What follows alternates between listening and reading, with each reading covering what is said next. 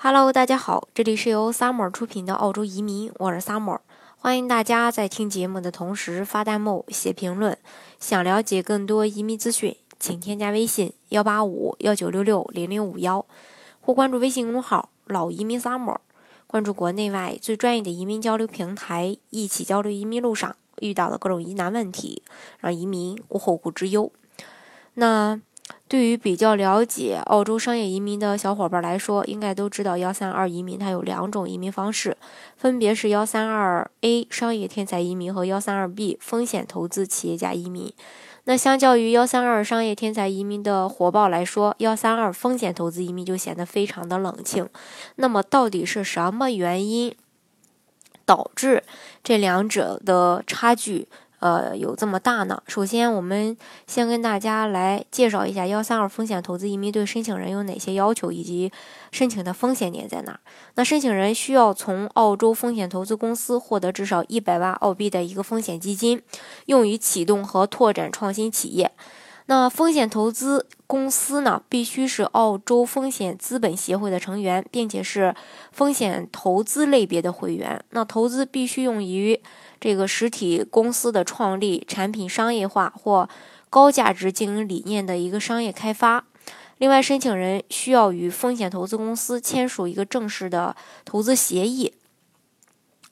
那这个，嗯，根据这几点的要求来看呢？就可以看出啊，这个幺三二签证对申请人的要求还是非常高的。用于启动和拓展生意的一百万澳币风险基金，因为很难从澳洲风险投资公司去获得。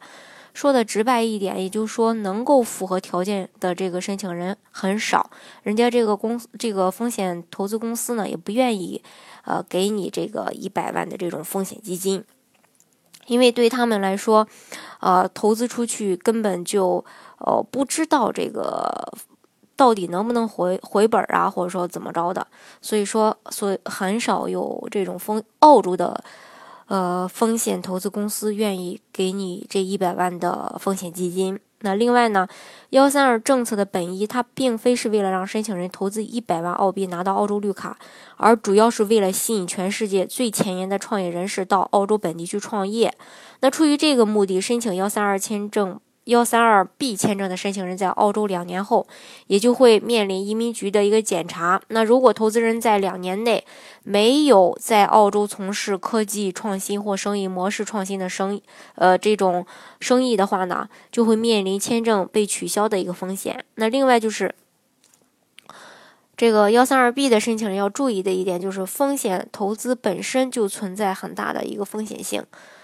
所以申请人的资金它不受保障的。那另外幺三二签幺幺三二 B 签证与幺三呃二 A 一样，没有 U R 的打分，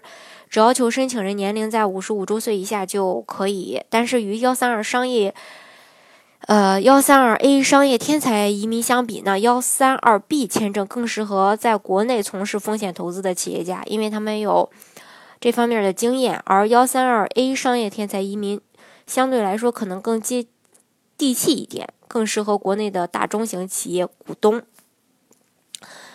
还有一点就是，申请人在办理幺三二 B 签证的时候，他的申请流程有一点是幺和幺幺三二 A 商业天才移民是不同的。比如说，申请人在和移民公司签订完合约以后，缴纳完相关的费用，需要向澳洲风险公司去支付投资款，并且。将这个投资款汇入到指定的托管账户当中，这个流程，呃，就是申请这个流程才可以继续往下走。而这个幺三二 A 的话，它是先拿到这个身份，拿到身份以后再去澳洲投资做生意。